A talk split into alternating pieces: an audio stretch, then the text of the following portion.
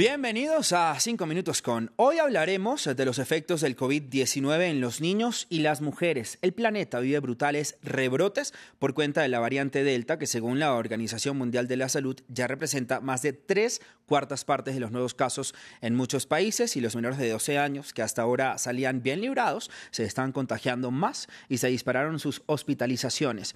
Por otro lado, siguen sin respuesta los múltiples reportes de mujeres que sufren efectos en su salud menstrual por causa del virus o de la vacunación. Del tema vamos a conversar con el doctor Carlos Eduardo Pérez, eh, asesor científico de France 24. Doctor, gracias por estar nuevamente con nosotros en nuestro segmento. En Estados Unidos están disparados estos casos pediátricos de COVID-19. Son casi 94 mil nuevos positivos menores de 12 años en la última semana y entre ellos se dispararon también las hospitalizaciones. ¿Cómo se relaciona este fenómeno con la variante Delta? Básicamente, Raúl, lo que pasa es que como la población vacunada es la población mayor, eh, se va desplazando el virus a la población no inmunizada. Y como vemos, la población adolescente y los niños, los niños no están vacunados y la población adolescente hasta ahora se está vacunando. Entonces, es, eh, el comportamiento es que esos grupos poblacionales sean más afectados, sobre todo por la alta transmisibilidad que tiene esta variante Delta. Recordemos que su variabilidad se incrementa cuatro o cinco veces más que la que conocíamos anteriormente y eso hace que haya más tasa de contagios en esa población que está bajamente inmunizada. Doctor, y entonces eh, la vacuna para los menores de 12 años, ¿para cuándo podría ser? Porque aún no está aprobada. ¿Representa algún riesgo vacunar a nuestros niños? No, ya se ha mostrado y, y, hay recientes estudios que muestran que la vacunación de 12 a 16 años es muy segura con cualquiera de las vacunas RNA. Eh, ahora se están haciendo estudios con formulaciones distintas, probablemente menos dosis en población menor de 12 años, y eso es lo que se está valorando. Probablemente en el próximo mes ya se someta eh, la aprobación de los 6 a los 12 años, y hay otros estudios que ya están incluso eh, teniendo pacientes de 1 a 6 años dentro de los esquemas de vacunación. La vacuna de Sinovac tiene una aprobación en la China para de 3 a 17 años. Es decir, que los niños se pueden vacunar muy probablemente lo van a hacer en poco tiempo, pero probablemente haya que hacer reformulaciones de la vacuna que necesitan ser evaluadas para su seguridad en la población infantil.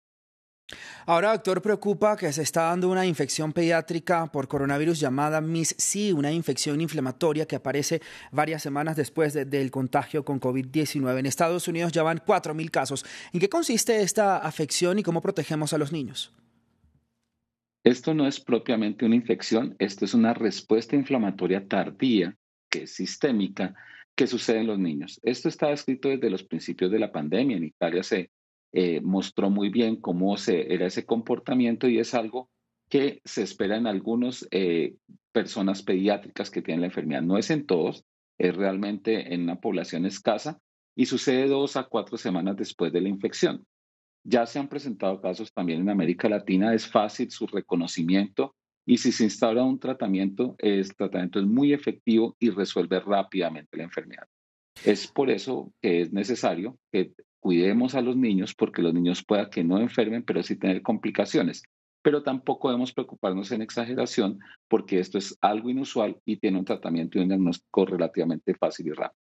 Ahora, doctor Pérez, según la Agencia Española de Medicamentos, el 77% de las complicaciones registradas tras la vacunación la viven las mujeres. No hay estudios que determinen por qué pasa esto y aún más angustiante, muchos de los síntomas incluyen ausencia de la menstruación o un periodo menstrual excesivamente doloroso, incluso cólicos fuera del ciclo menstrual. La menstruación es un medidor de salud ¿Por qué aún no hay estudios claros sobre esto, doctor? Primero tenemos que tener la tranquilidad de que no hay ninguna eh, implicación ni daño en la salud de las mujeres que han sido vacunadas. Se han relatado efectos eh, relacionados con la vacuna que pueden alterar el ciclo menstrual y eso en los estudios de farmacovigilancia se está recogiendo. Pero recordemos que la, la, menstruación es muy sensible en las mujeres, la misma situación de confinamiento, situaciones de estrés, situaciones emocionales, pues también hacen que haya desarreglos en el periodo menstrual. Hasta ahora es muy difícil establecer si son esas situaciones o la relación con la vacuna. Por eso, primero, las mujeres se deben vacunar con toda seguridad. No hay ningún estudio contundente que afecte la salud menstrual y el llamado es hacerlo con seguridad. Doctor, gracias por su tiempo y por estar aquí con nosotros en France 24. Ustedes también gracias. Hasta aquí, cinco minutos con.